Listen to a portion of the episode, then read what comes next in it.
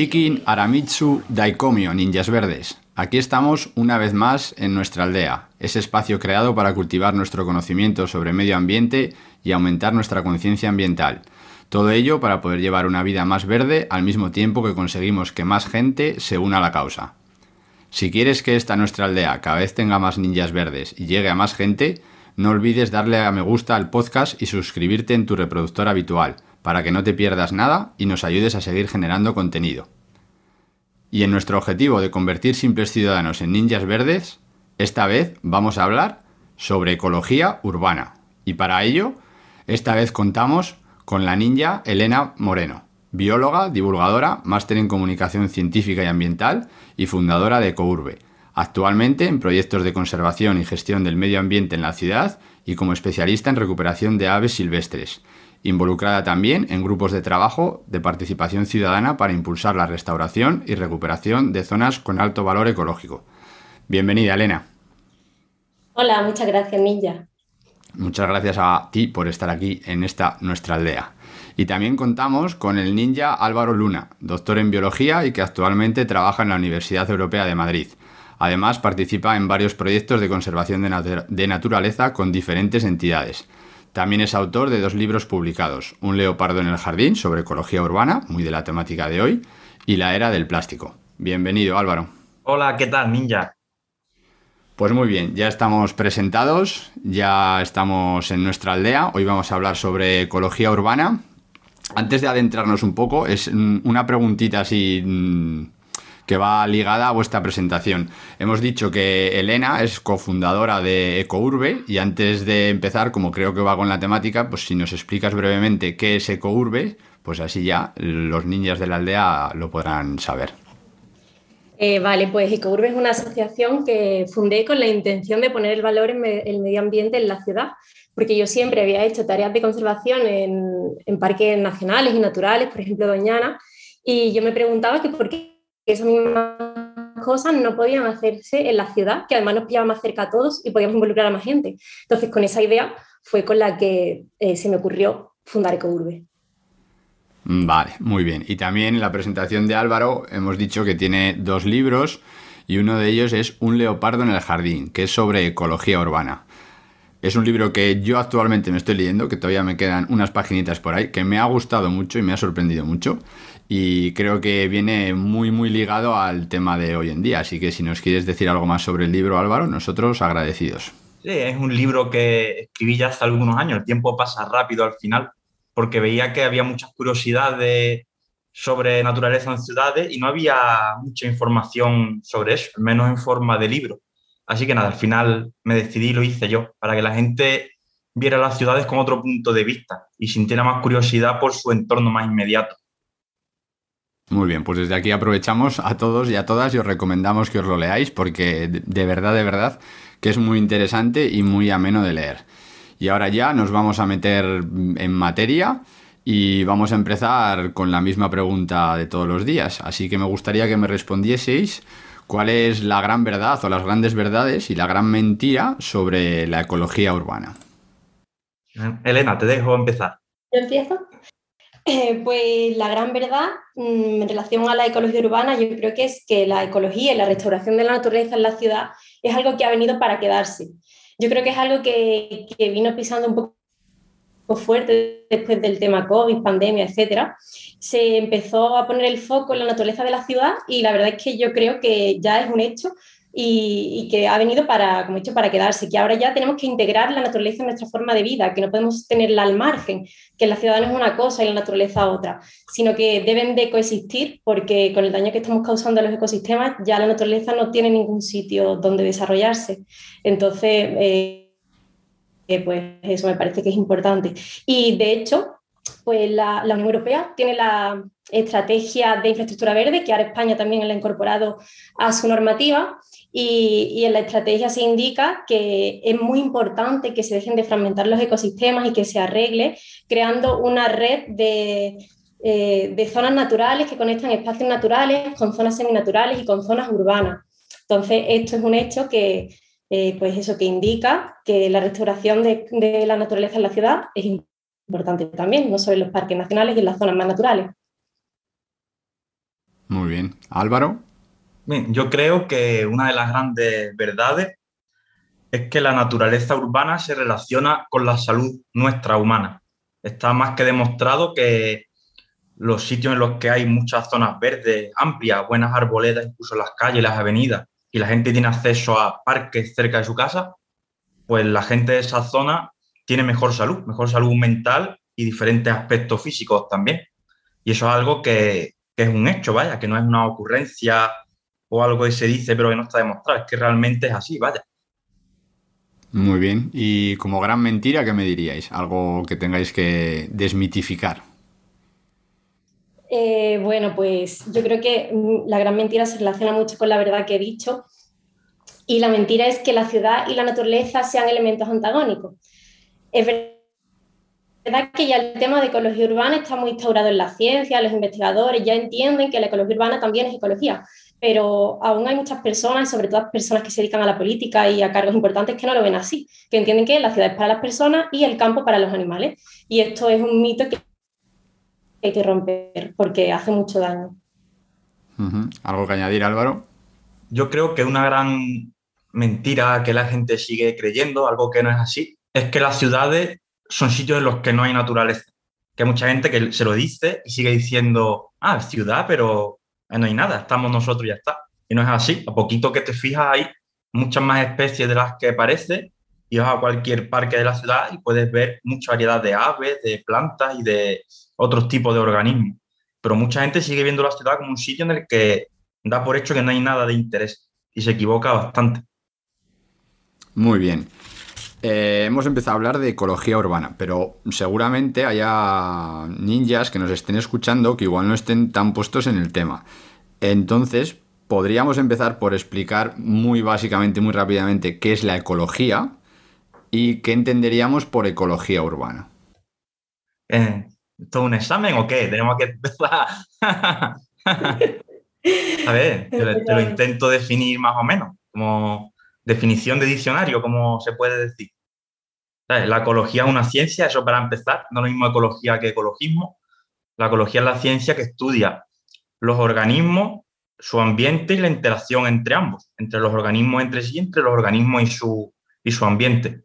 La ecología urbana es eso llevado a la ciudad cómo se desarrollan los diferentes procesos bioquímicos en la ciudad, cómo interacciona la, vida con este entorno que es la ciudad, en fin, toda esa interacción de la vida con este medio que es la ciudad. Sí, y es exactamente eso, como ha dicho Álvaro, los procesos que se dan de de la naturaleza en la ciudad, cómo cambia. Y esto es lo más interesante de la ecología urbana, el hecho de que las ciudades son eh, laboratorios donde se pueden estudiar procesos, procesos evolutivos, por ejemplo, que, son muy diferentes de cómo ocurren en animales o en flora en su estado natural.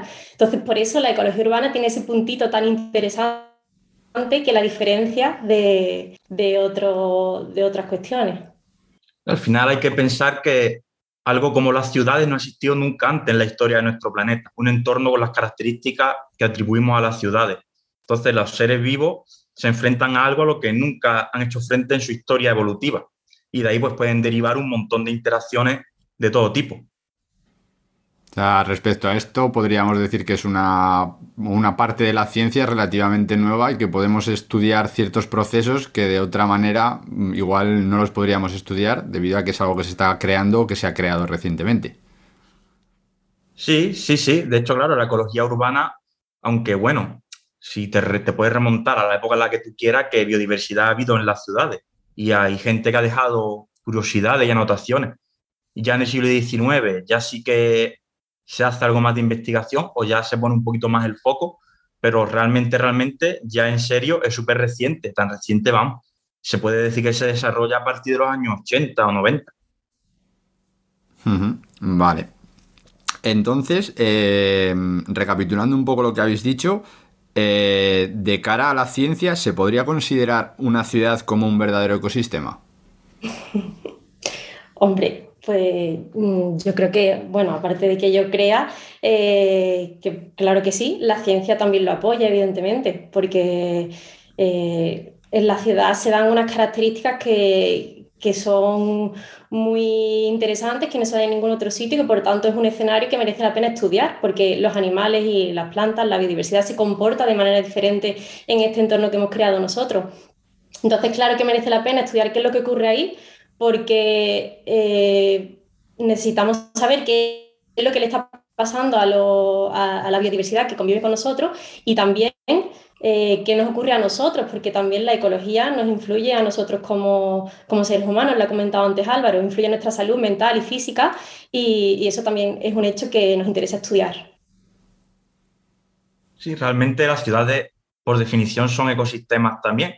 Un ecosistema muy particular, porque ya no es que aparezca nuestro impacto, que nuestro impacto hoy en día aparece en todos los lugares del mundo prácticamente, sino que nosotros somos el centro de ese sistema nuestra presencia, nuestras actividades diarias es el centro de ese sistema y sobre eso gira todo lo demás. Pero es un ecosistema, claro. Mm, vale. Em, entonces, considerando la ciudad como un ecosistema, ¿podríamos hablar de diferentes ecosistemas, por ejemplo, entre una ciudad o un pueblo o una ciudad o diferentes tipos de ciudad o incluso diferentes ecosistemas dentro de una misma ciudad. Tipo, por ejemplo, que en una zona de parques haya un ecosistema urbano determinado y que en una zona un poquito más céntrica de una ciudad se pueda dar un ecosistema urbano, pero de otra manera. Sí, vamos, claro, va. Cada ciudad es un mundo, de hecho, cada ciudad puede tener sus particularidades. Y la, la diversidad o la riqueza de especies que vas a ver en una ciudad va a depender de dónde está esa ciudad instalada, de qué tiene en su entorno, de cómo ha sido su historia, de, muchísimas variables. Y ya incluso si quieres analizar los parques de la ciudad, pues también hay parques que son, digamos, con flora nativa, otros son históricos ornamentales, los cementerios son distintos, los barrios de chalés son distintos, en fin, cada barrio y cada, cada parte de la ciudad tiene unas características y puede tener una especie, otra, más, menos.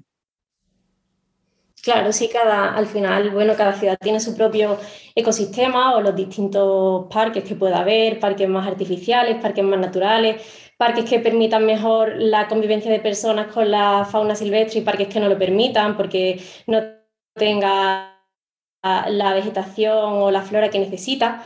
Eh, pero luego, dentro, además de esto, pues sí que es verdad que en general las ciudades sí que cumplen determinadas características que, que las hacen pues esos ecosistemas urbanos que se suelen cumplir eh, en la globalidad de las ciudades, como tema isla de calor, ausencia de depredadores, más presencia de alimentos porque hay especies nativas exóticas, eh, hay algunas características que se cumplen, pero sí que es verdad que luego pues cada cada ecosistema dentro de la ciudad tiene sus particularidades. Muy bien. Eh, y siguiendo con esto, em, ¿se podría dar el caso de que un ecosistema urbano evolucione de una manera o, evolucione de otra si está o no está influenciado por la presencia humana? ¿O por las actividades humanas diarias, podríamos decirlo? Sí, claro, claro. Va, claro es que nuestra presencia influye para empezar en qué especies entran, porque no todas las especies nos toleran a nosotros de la misma manera. Incluso dentro de una especie, no todos los individuos, los que entran a colonizar la ciudad, son un conjunto, un subconjunto de individuos que tienen un perfil concreto, que son más atrevidos, nos toleran mejor a nosotros y una serie de características así. Y bueno, ya todo lo que nosotros hacemos y lo que nuestro día a día y cómo gestionamos esa ciudad influye mucho, claro. Los niveles de contaminación de una ciudad, los recursos de alimento que ofrece, el respeto de la gente. Hay sitios en los que igual los niños siguen matando pájaros con un otros sitios no, pues eso también va a influir, claro. Claro, sí. Y la gestión que realicen los ayuntamientos de las ciudades, eso también va a condicionar mucho la presencia de una fauna u otra. Eh, porque al final, si en las ciudades estamos homogeneizando todo el territorio, vamos a conseguir que siempre haya las mismas especies en todas las ciudades y no permitamos que haya especies que tengan unas necesidades más características. Eh, por ejemplo, volviendo a la vegetación, pues si dejamos un parque entero con vegetación exótica, eh, con solo un estrato de césped que no tenga estratos arbustivos, estamos dificultando que pueda entrar nuestra fauna autóctona y por tanto estamos disminuyendo la riqueza de, de especies que pueda haber en ese espacio. Así que al final la gestión que hagamos nosotros va a influir muchísimo en los animales que tenemos cerca. Vale, muy bien. Eh, como estamos hablando de ecosistemas eh, urbanos, mm, ¿se podría definir algún tipo de característica general que los defina? O sea, algo que tenga que haber sí o sí. Porque luego, por ejemplo, mm, en los ecosistemas normales, podríamos decir los que están en la naturaleza, si eso de normal se puede, se puede usar en este caso, eh, siempre hablamos de factores limitantes, que así para los que nos escuchan sería pues como aquellos factores que son los que actúan de límite, por decirlo de alguna manera, a determinadas especies. Y si tipo, ¿cuáles serían los factores limitantes dentro de una ciudad? Si son los mismos que en los ecosistemas naturales o hay alguno en particular que se den en los entornos urbanos que no se dé en la naturaleza. El principal volvemos a ser nosotros. A fin de cuentas, en una ciudad lo más normal es que estén las especies que nosotros toleramos que estén o que no nos molestan mucho, incluso queremos que estén. Si hay especies que por lo que sea no queremos en nuestro entorno diario, pues seguramente hayan sido exterminadas en el pasado o, más recientemente. Pero eso va, a determinar mucho. Normalmente en las ciudades no vas a ver grandes predadores ni animales así, muchos animales venenosos, porque conforme la ciudad va creciendo, eso se ha ido matando, claro. Van a ser nuevamente especies que, que agradan a la gente y que dan poca, poco la lata, efectos de convivencia, de coexistencia. Claro, sí, el tema de la, convivencia y de la, de la coexistencia entre humanos y fauna silvestre es súper importante. Creo que, que no la tenemos todavía muy integrada, que como dije al principio, pensamos que las ciudades no son sitios de bichos, que los bichos para el campo. Entonces, cuando hay fauna o biodiversidad en las ciudades, nos molesta, los ciudadanos se quejan y exigen su retirada. Y pues claro, esto al final eh, es el principal factor limitante.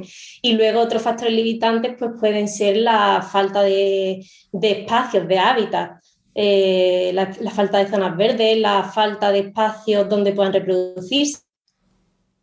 Por ejemplo, si no dejamos que haya árboles que tengan huecos y sean viejos, pues evidentemente en qué oquedades se van a meter los animales para reproducirse, no, no tienen. Si los edificios tampoco tienen estas oquedades, pues tampoco vamos, vamos a estar limitando la presencia de, aves como los vencejos, colirrojos y otras especies que viven en las ciudades.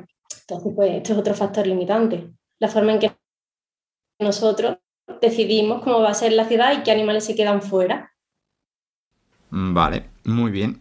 Eh, otra cosita eh, si entendemos por ecología urbana todo lo que engloba una ciudad, o nos deberíamos centrar solo en zonas verdes y seres vivos?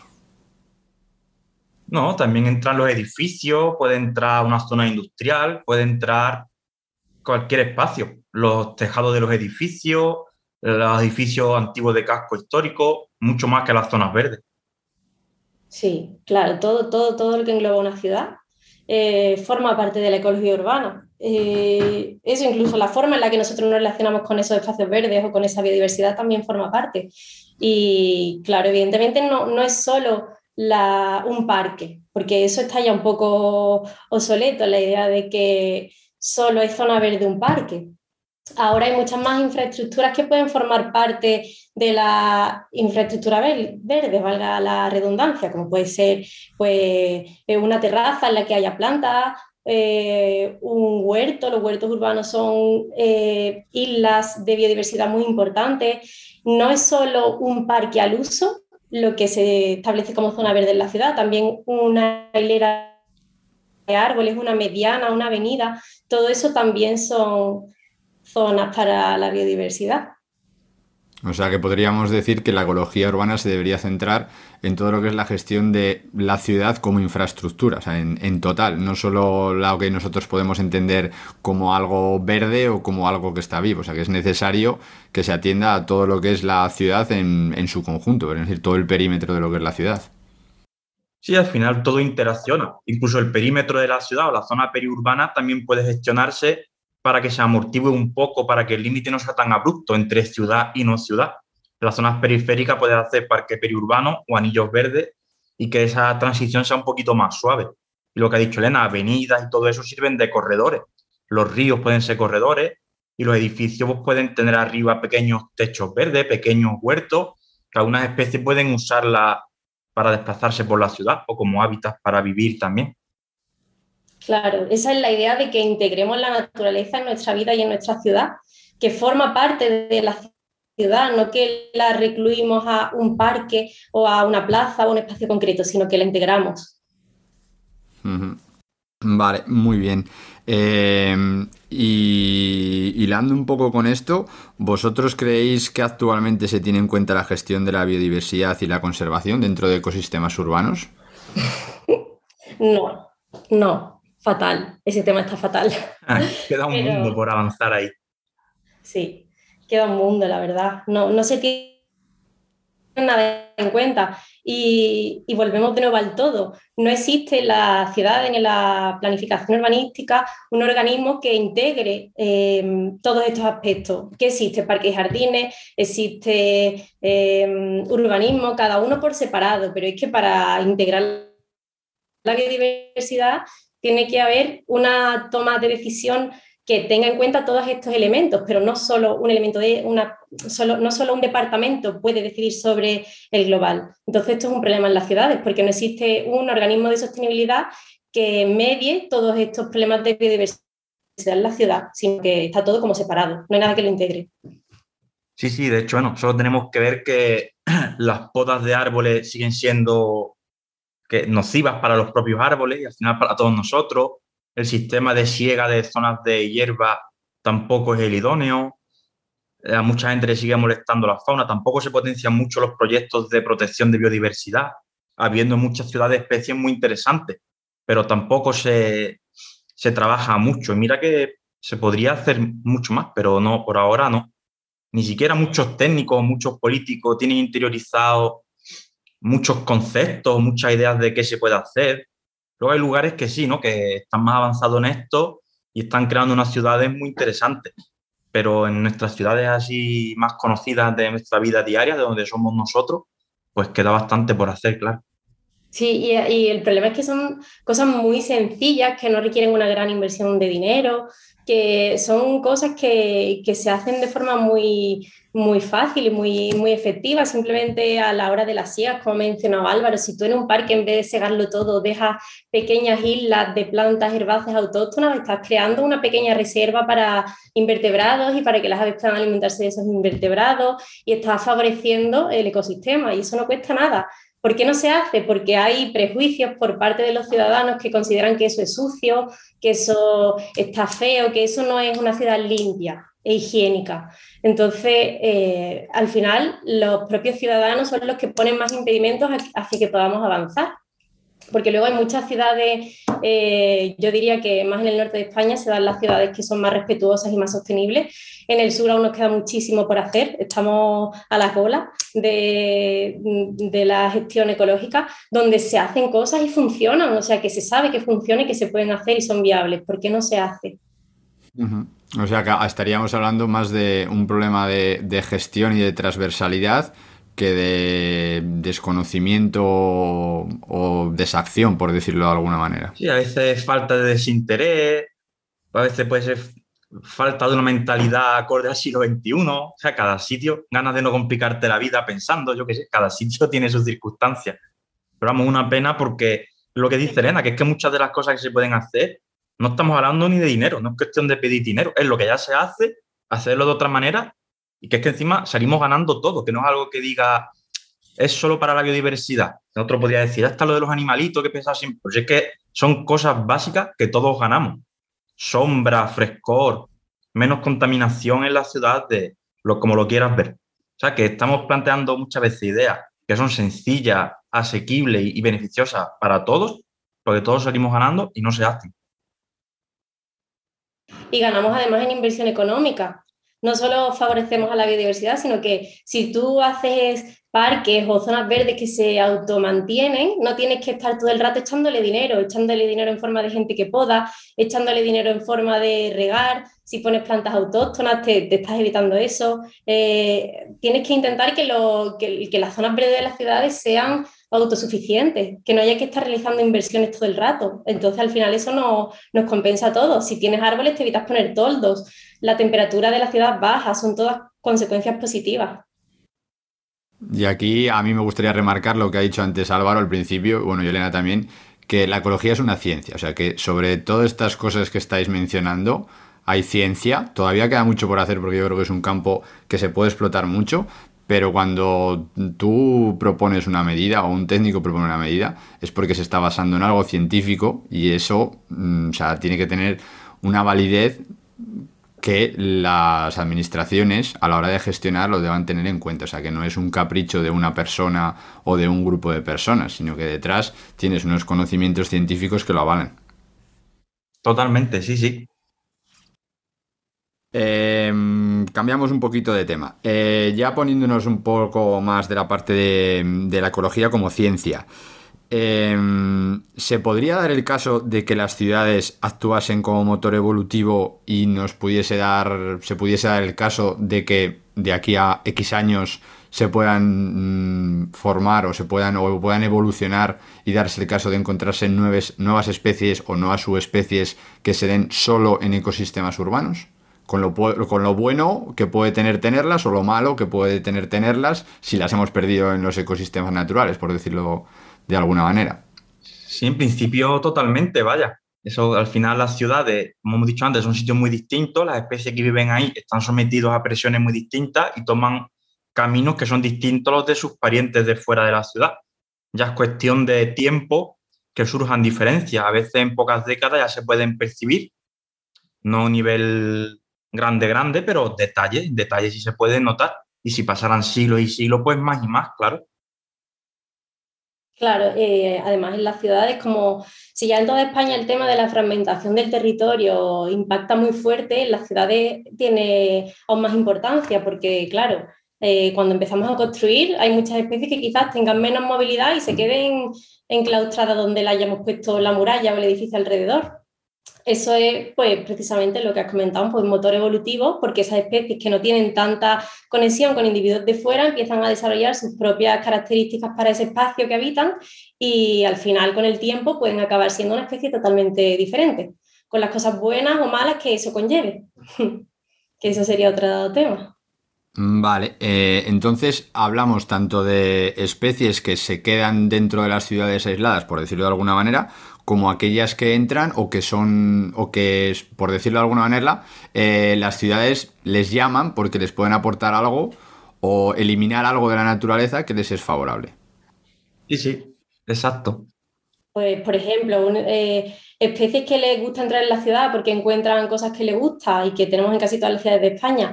El cernícalo común, por ejemplo, que lo tenemos también en el campo, es muy habitual, pero las ciudades les encantan porque encuentran, sobre todo en la parte de la periferia, el hábitat perfecto entre el refugio de la ciudad y el alimento que pueden encontrar como ratones, musarañas y tal en la zona más, más periférica. Y bueno, así hay muchos más ejemplos. Seguro que Álvaro tiene algún otro interesante que dar. Sí, tanto de plantas como animales, hay muchísimo. Tanto de plantas y animales claro, más pequeños, con menor capacidad de dispersión y de movilidad, que han ido quedando encerrados dentro de las ciudades, como de los que entran y salen activamente y activamente eligen quedarse. Y ya a partir de ahí empieza un camino en la ciudad que después ya va, bueno, pueden reproducirse antes, pueden empezar a tener parte de su actividad en momentos del día que antes no lo hacían, o animales que eran diurnos pasan a estar más activos de noche, o cantan de otra manera o en otra hora del día, en fin, cambios. Vale, vale. Ahora, cogiendo un poco lo que has dicho, que muchas veces nos focalizamos más en, la fauna, porque es como que algo que es más agradable de ver, y vamos a ponerlo agradable, muy entrecomillado, pero seguramente en los ecosistemas urbanos la flora sea, pues, no sé si más reinante o más abundante, o pueda darse casos en los que en los que destaque por encima, por encima de la fauna y sobre todo yo creo que igual es incluso hasta más maltratada que la, que la fauna en sí. La, flora. Te refieres a la, a la flora de la ciudad, ¿no? Sí. Hombre, sí, más, más maltratada, eso seguro. Eh, partiendo de, además de la base de que muchas especies en la ciudad no son, no son autóctonas de nuestro ecosistema, sino que se han traído de fuera. Y bueno, en parte esto tiene su, su parte positiva porque, bueno, si ya lo llevamos muchos años usamos, usándolo, sabemos que funcionan bien y que dan buen resultado, pues, pues bueno, se pueden, se pueden mantener. Pero esto no quiere decir que no se puedan hacer proyectos o retomar proyectos de de flora en la ciudad con especies autóctonas que, que, que, tienen las ventajas que hemos comentado antes de menos recursos hídricos, que favorece a los polinizadores, a las especies de invertebrados autóctonos. Y bueno, por otro lado, el tema del maltrato que se le eh, al que sometemos constantemente al arbolado, que ya ha salido también en la conversación, pues esto es bastante grave, la verdad, porque provocamos que el árbol enferme cuando lo podamos de una forma que no corresponde, le entran enfermedades y al final hay que volver a podarlo porque esa rama crece mal, entonces llevamos un ciclo infinito de eh, podar que enferme y por tanto hay que podar hasta que al final hay que apearlo y eliminarlo completamente. Entonces esto es un gasto al final porque tienes que eh, sustituir ese árbol por otro. Así que deberíamos mejorar muchísimo y mirar la forma en la que tratamos el arbolado urbano porque condiciona al final la biodiversidad que puede haber en la ciudad. Si podamos todos los árboles, si no dejamos que los animales puedan alimentarse de semillas, eh, que puedan llevar flores, eh, que puedan meterse en que para criar, pues nos quedamos sin fauna. Sí, yo creo que mm, eh, tipo mm, en lo que has dicho sobre todo de, del arbolado y en muchas cosas que, como habéis mencionado antes, simplemente son gestión, o sea, es una cuestión que responde a, a un modo de gestión. Eh, las ciudades tienen como, como una herencia, una tradición cultural, por decirlo de alguna manera, en la que ciertas cosas se hacen y muchas veces la gente o las administraciones o los técnicos no se preguntan ni siquiera el por qué se hacen y se siguen haciendo. Y, yo ahí creo que es algo en lo que se debería luchar, pero que por otra parte también lo veo difícil en el sentido de que es algo tan arraigado en la gente que primero tendrías que hacer un muy buen programa de educación para decir esto que estamos haciendo es por esto y nos va a favorecer en esto, en esto y en esto. Sí, es lo que decía antes Elena, que luego a veces decimos, ay, los políticos, pero es que es la gente. La gente no quiere sitios con prados naturales porque cree que va a haber garrapatas o serpientes o lo que sea que no le guste. Igual no quiere árboles porque quizás que, se, que me voy a tropezar con una raíz y me voy a caer de boca. ¿Sabes? La gente es así. O no quiere árboles porque se posa un mirlo y canta y le molesta a la hora de la siesta, yo qué sé. La gente se queja luego y, y son los que llaman para que la gente retire árboles y siegue y todo eso. Entonces, por eso lo que tú dices también de la educación y del explicar el porqué de cada cosa. Muy bien. Eh, con todo lo que habéis dicho y la importancia que yo creo que le estamos dando a lo que es la ecología urbana, eh, ¿se debería tener en cuenta la ecología urbana como parte de la, de la conservación y de la generación de, de, biodiversidad en un futuro? Como algo que tiene que ser, no, no sé si decir fundamental, pero sino que, que, tenga que tener el mismo valor o sea tenido en valor como se puede tener la conservación de un parque natural o de un espacio natural protegido. Sí, de hecho cada vez hay más espacios protegidos dentro de ciudades y planes concretos de conservación de especies en ciudades cada vez sabemos de más especies en diferentes grados de amenaza que viven en ciudades. Sin ir más lejos, ahora a finales de año salió el nuevo libro rojo de las aves y pude ver las especies que ahora han cambiado de categoría y que están peor, y muchas son de las que están en ciudades, vamos. El cernícalo común, martín pescador, que suele estar en ríos de muchas ciudades, vencejo, golondrina, especies que conocemos todos. Y muchos más ejemplos. Y, y, y en el mundo también. Hay muchas plantas y animales que están amenazadas y están en ciudades y se hacen a veces proyectos muy chulos. Sí, y, y, además es que a pesar de todos los planes de conservación que se puedan hacer, si no, si no cuidamos la naturaleza en el desarrollo de las actividades humanas y en el entorno donde nos desarrollamos nosotros, la naturaleza no se va a salvar, porque al final el humano está en todos lados. Y, y si no integramos la naturaleza en nuestros procesos, no va a haber nada que hacer. Así que sí, es indispensable que se tenga en cuenta los planes de ecología urbana. Muy bien.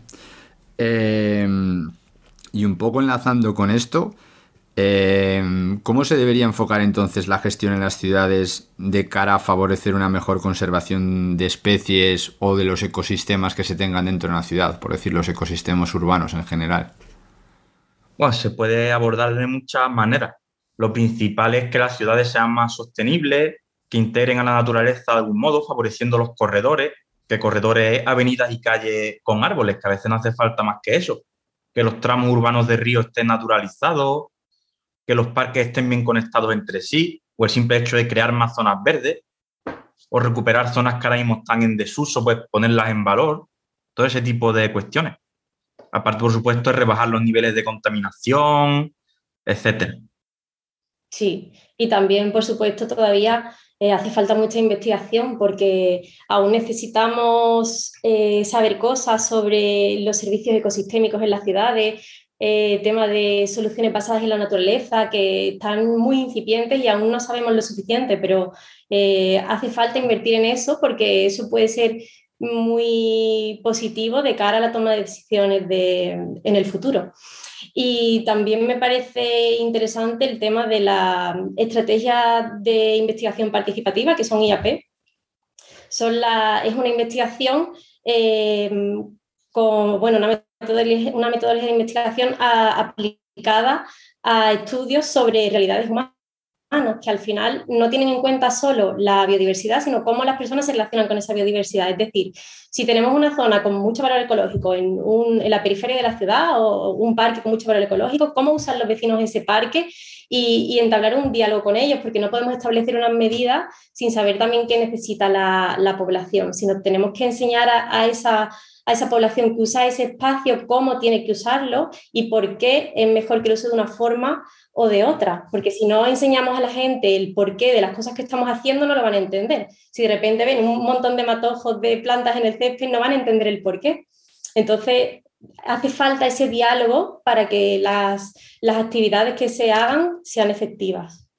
Yo, por ejemplo, ahora que lo estabas contando y mientras lo contaba estaba pensando que yo he visto a veces eso en algunos países y queda muy bien y la gente lo entiende. Por ejemplo, ve un árbol muerto y un cartel que pone, este árbol está muerto, pero se ha dejado porque favorece a no sé cuántos insectos, al pájaro carpintero, crecen encima setas. Pues la gente ve eso y dice, vale, pues esto tiene un porqué, lo he entendido. Como es otra muchas cosas. Hemos puesto cajas nido de ave por esto, por esto y por esto, porque comen tantos insectos y nos ayudan a controlar esos insectos, lo que sea. Pero la gente lo entiende cuando se lo explica normalmente. Claro, lo que no se pueden tomar decisiones al margen de, eh, de, las personas que viven en ese barrio, sino explicárselo. Te han pedido que quites un árbol, bueno, vamos a explicarle a los vecinos el por qué no y los beneficios que tiene a largo plazo. Entonces eso va a ser mucho más efectivo que, si no hay ningún diálogo y no se explica nada. Que al final la gente no es tonta y cuando se lo explica ve los beneficios. O sea que podríamos decir que por una parte eh, la ecología urbana necesita de la participación ciudadana, que tiene que venir también demandada por la propia población, o sea, tiene que ser la gente de las ciudades que quiera ecología urbana, pero por otra parte también tiene que ser la propia ecología urbana la que nutra o eduque a la ciudadanía para poder seguir avanzando. Diríamos que tiene que ser un, camino participativo y compartido. Exacto, sí. lo has definido perfecto. Muchas gracias. Em, así ya Recapitulando un poquito y casi casi para terminar, mm, hemos dicho un montón de cosas, de ejemplos, de gestiones, cosas que se podrían hacer. Y a mí me gustaría saber si ya se hacen. O sea, si tenemos alguna ciudad en España o en Europa o en el mundo que sea pues un ejemplo de cómo de cómo o por lo menos cómo es el inicio de una gestión porque seguramente no haya ninguna ciudad que haya alcanzado el 100% de gestión ecológica perfecta, me imagino. Pero si hay alguna que ya haya empezado por este camino y haya obtenido resultados, porque sobre todo si consigues dar resultados que la gente pueda ver, que sean tangibles, es mucho más fácil eh, poder seguir este tipo de proyectos porque tú ya tienes un resultado que puedes vender, por decirlo de alguna manera, y que la ciudadanía compre. A ver si me podrías decir algún ejemplo que tengamos por aquí. Bueno, se me ocurre mucho, tanto de España como de otras partes del mundo, y tanto para la biodiversidad como para la biodiversidad vinculada al ser humano. Hay lugares en el mundo que tienen ya espacios protegidos dentro de las propias ciudades. Aquí en España, en Extremadura, hay varias ciudades que son zonas de especial protección para las aves, por las colonias de cernigaloprimilla, de cigüeñas, grajillas y animales así. Luego Helsinki, por ejemplo, tiene también una reserva natural en el centro de la ciudad. Buenos Aires también tiene reservas grandes urbanas y varios sitios más de Latinoamérica también. Hay proyectos de recuperación de especies en ciudades. En Singapur, por ejemplo, se extinguió el calao cariblanco y se ha reintroducido en el país, porque al final el país es muy pequeño, prácticamente la ciudad. No les queda tampoco mucha más. Pero el proyecto de reintroducción de esa especie extinta en el país está siendo en las zonas verdes de la ciudad, en cierto modo. Y bueno, se me ocurren más y más, claro, si, si será, por ejemplo, de, de especies de todo, de aves, de mamíferos, hay bastante. Yo voy a mencionar algunas ciudades de España donde se hacen cosas que funcionan y creo que es lo que todas las demás ciudades deben replicar. Que, bueno, es la ya conocida ciudad de Vitoria, que tiene su oficina de sostenibilidad, que gracias a ello es el, es el organismo que eh, tiene las competencias de sostenibilidad en la ciudad y entonces se toman decisiones que son coherentes. Y como este modelo se ha visto que funciona, pues hay muchas más ciudades en España que lo quieren replicar, porque realmente el tema de eh, mejorar la conectividad ecológica en una ciudad arregla muchos problemas que tienen las ciudades actualmente. Eh, entonces, como ejemplo de, de, ciudad que hace las cosas bien, pondría Vitoria. Y también una ciudad que estoy conociendo recientemente, que es Pamplona, tiene bastantes premios de ciudad sostenible y a mí me ha sorprendido mucho ahora que vivo aquí porque se nota un respeto por la naturaleza que yo no he visto en otro sitio. Al final esto también eh, cuenta, que los ciudadanos estén concienciados, que respeten. Eh, algo muy tonto. El otro día paseando por la ciudad me encontré un huerto urbano que está totalmente abierto al público, es decir, tú entras y, y tienes ahí todas las plantaciones, los carteles, todo, y la gente pasa por ahí y lo respeta no lo roba, no lo vandaliza, eh, saben que es una zona que abastece de comida al barrio, que sirve para, eh, para, la biodiversidad, porque tenían también composteras para los restos del huerto, echarlos ahí, para que todos los vecinos pudieran llevar sus residuos de casa a esas composteras y lo pudieran usar. Y, y me parece que ese es el modelo al que tenemos que aspirar, una, un modelo de ciudad que sea más respetuosa, eh, de los ciudadanos con el medio ambiente y, que se puedan hacer cosas, porque al final la ciudad es un sitio donde eh, convivimos muchas personas y que da mucho juego para, hacer actividades que son positivas para nuestra salud, que se presta a ello realmente, así que aprovechar eso que tiene y, ponerse a ello. Yo, mm, de lo que habéis dicho, no sé qué pensarán los ninjas de la aldea, pero yo, mm, o sea, llegar a pensar que en una ciudad se hacen proyectos para recuperar una especie, creo que es algo que la población en general, o sea, ni siquiera se puede imaginar, ya no digo plantear, sino imaginar que una ciudad sea el centro o el foco de un proyecto de recuperación de una especie. Mm, y eso nos tiene que dar un poco mm, para ver la importancia que tienen las ciudades como ecosistemas y también igual nos tiene que llamar eh, a los que trabajamos en ciencia, por decirlo de alguna manera, eh, dar un toque de atención que seguramente en la parte de divulgación todavía queda muchísimo trabajo por hacer. Pues bien, em, ya con esto sí que vamos a ir cerrando la aldea por hoy. Em, así como conclusión final, eh, después de todo lo que hemos hablado y como solución, así si se puede decir solución que haya una solución, eh, tendríamos que cambiar lo que es el enfoque de las ciudades. O sea, es em, pasar de intentar introducir zonas verdes en las ciudades para, para, conseguir introducir las ciudades dentro de la naturaleza. O sea, cambiar un poco el enfoque que tenemos o que se ha tenido de la jardinería, de las ciudades y del urbanismo, pues me imagino que en el último siglo. Aquí ya de fechas igual nos pillamos un poco los dedos, pero bueno, para que lo entienda la gente que nos está escuchando. Sí, eh, justo eso, hay que cambiar, como has dicho, el enfoque, hay que meter las ciudades en la naturaleza y que la naturaleza sea algo totalmente normal, que la biodiversidad sea algo que, se entienda y que no algo que se quiera echar o eliminar y, cambiar la, forma en que nos relacionamos en las ciudades con la naturaleza, que además las personas que habitamos en las ciudades normalmente tenemos mucha carencia de, de contacto con la naturaleza, tenemos que volver a conectar a los ciudadanos con, con la, con la naturaleza que nos rodea.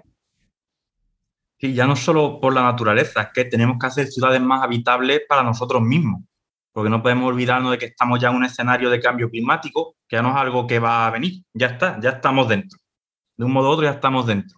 Y hay muchas ciudades en las que nos vamos a asar vivos en las ciudades, o vamos a tener otros problemas vinculados a cómo hemos hecho las cosas hasta este punto de la historia. Y es necesaria una transición hacia otro modelo de cómo nos relacionamos con el medio ambiente y de cómo hacemos las cosas. Y eso, claro, tienen que estar las ciudades simplemente porque más de la mitad de la población mundial vive en ciudades. Y muchas ciudades del mundo es que ahí no hay quien viva, entre contaminación y todo. Claro, sí, es que es lo que ha pasado, que todos, después de la pandemia, se ha multiplicado el número de, de compras de casas fuera de las ciudades o en la periferia, porque la gente no quiere estar en las ciudades. Es que, mm, mira, por ejemplo, las ciudades del sur de, España, en Andalucía te mueres de calor en verano, nadie quiere estar allí. Eh, los propios sevillanos cada vez se plantean más si es esa la ciudad en la que quieren vivir o no, porque sí será muy bonita, pero es insoportable, no puede estar allí. Y así en otras capitales de, de, Andalucía y bueno, y en otras capitales de España, evidentemente. Entonces es algo que es inminente, hay que cambiarlo ya tenemos que cambiarlo ya o, no sé dónde nos vamos a ir a vivir. Pues sí, la verdad es que así como cierre queda bastante bien. Y ya para concluir, em, ¿qué podéis aconsejar a los ninjas para favorecer o mejorar la ecología urbana o mejorar los ecosistemas urbanos? Bueno, se pueden hacer muchas iniciativas, unas más pequeñas, otras más grandes, depende cada uno sus posibilidades reales y cómo viva. Pero para empezar ya como ciudadano, pelear siempre que se pueda para que en tu ciudad se hagan las cosas de una manera más correcta, ya sea difundiendo, peleando por donde se pueda. Y ya luego, si pertenece a una asociación o cualquier entidad, pues llevar a la acción cosas a nivel de barrio. Puede ser un huerto, puede ser arreglar unos jardines, puede ser que proponer que haya más árboles en tu barrio y pelear para que se pongan. Poner en el parque de tu barrio más refugios para fauna, proponer y, pelear, pasar de las palabras a las acciones. Claro, sí. Ser la, con que seas la persona de tu comunidad que se opone a que derriben los nidos de avión y des un argumento sólido de por qué no debe hacerse, pues ya estás haciendo algo, estás concienciando a toda tu comunidad o al menos explicándole eh, por qué no debe hacer eso así. Entonces, al final, todo lo, todo lo que nosotros comunicamos a nuestras personas más cercanas tiene un valor importante. Y luego, por otro lado, mm, todo esto que ha dicho Álvaro de pelear, evidentemente es así y además es que existen cauces para hacerlo de forma coordinada, digamos. En las ciudades existen por distrito eh, procesos participativos de participación ciudadana donde los vecinos acuden y exponen eh, cómo quieren que sea el proyecto que se está ejecutando en tal sitio de la ciudad y ponen sus propuestas y explican sus argumentos. Entonces, la gente debería implicarse más en esto porque si no las decisiones siempre las van a tomar los mismos. Y al final es eso, hay que unirse, hay que formar asociaciones, hay que ver que gente quiere hacer cosas como tú y juntos las vais logrando y así se va sumando poco a poco. Pues muy bien, con esto yo creo que podemos dar por terminado el programa de hoy. Eh, Álvaro y Elena, ya formáis parte de la aldea del Ninja Verde. Eh, un programa que me ha gustado mucho, que lo he disfrutado. Creo que ha sido muy, muy interesante. Y ahora llega el momento en que podéis decir al resto de la aldea ninja cómo os pueden contactar, saber un poquito más de vosotras o seguir los trabajos que estáis llevando a cabo y que obviamente os dejaremos en las notas del programa junto con toda la información que hemos ido comentando en el programa. Así que empieza tú, Elena. Eh, vale, pues bueno, yo mis redes sociales, las mías personales están siempre enfocadas a temas de naturaleza, ya sea urbana o de monte, pero siempre de naturaleza. Y sobre todo la red donde pueden los niños que nos estén escuchando recibir más información sobre ecología urbana es en la red de Ecourbe, que ya colocarán luego los, perfiles y tal. Y bueno, comentar también que hace poco eh, realicé un manual sobre conservación de naturaleza en el entorno urbano que va precisamente dirigido a personas que quieran cambiar cosas en su ciudad, bueno, personas y también si tú eres un ciudadano y quieres dárselo al delegado de medio ambiente de tu ciudad para que empiecen a formarse en esta materia y puedan tomar decisiones más, más acorde a las ciudades sostenibles de las que hemos estado hablando. El manual se puede encontrar en la web de la Fundación Renovables y es totalmente gratuito para su descarga. Vale, perfecto, muy bien. Álvaro. mis redes sociales son muy sencillas porque suele ser mi nombre, Álvaro Luna, y en todo caso 87, que es mi año de nacimiento. Ya sea todo seguido con guion bajo entre medio, pero mis redes sociales son sencillas y se me encuentran. Vale, perfecto. Pues como os hemos dicho, todo esto os lo dejaremos en las notas del programa para que no se os escape nada. Y hasta aquí nuestra aldea de hoy. Os animamos a que os suscribáis al podcast si os ha gustado y le deis difusión.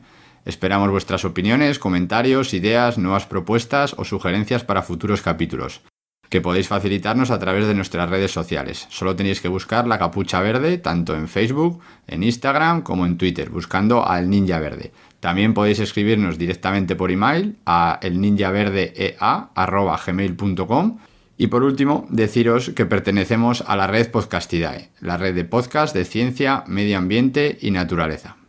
Y recordad, hacen falta ninjas verdes. Haces falta tú.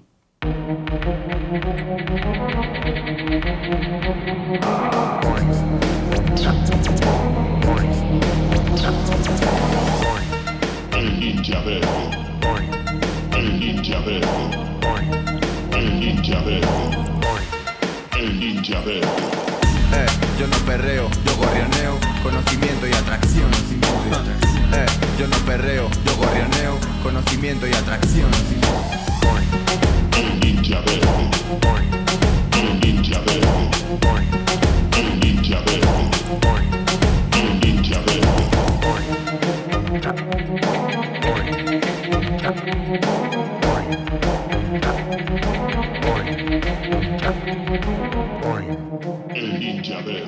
Verde. El ninja verde. El ninja verde. El ninja verde.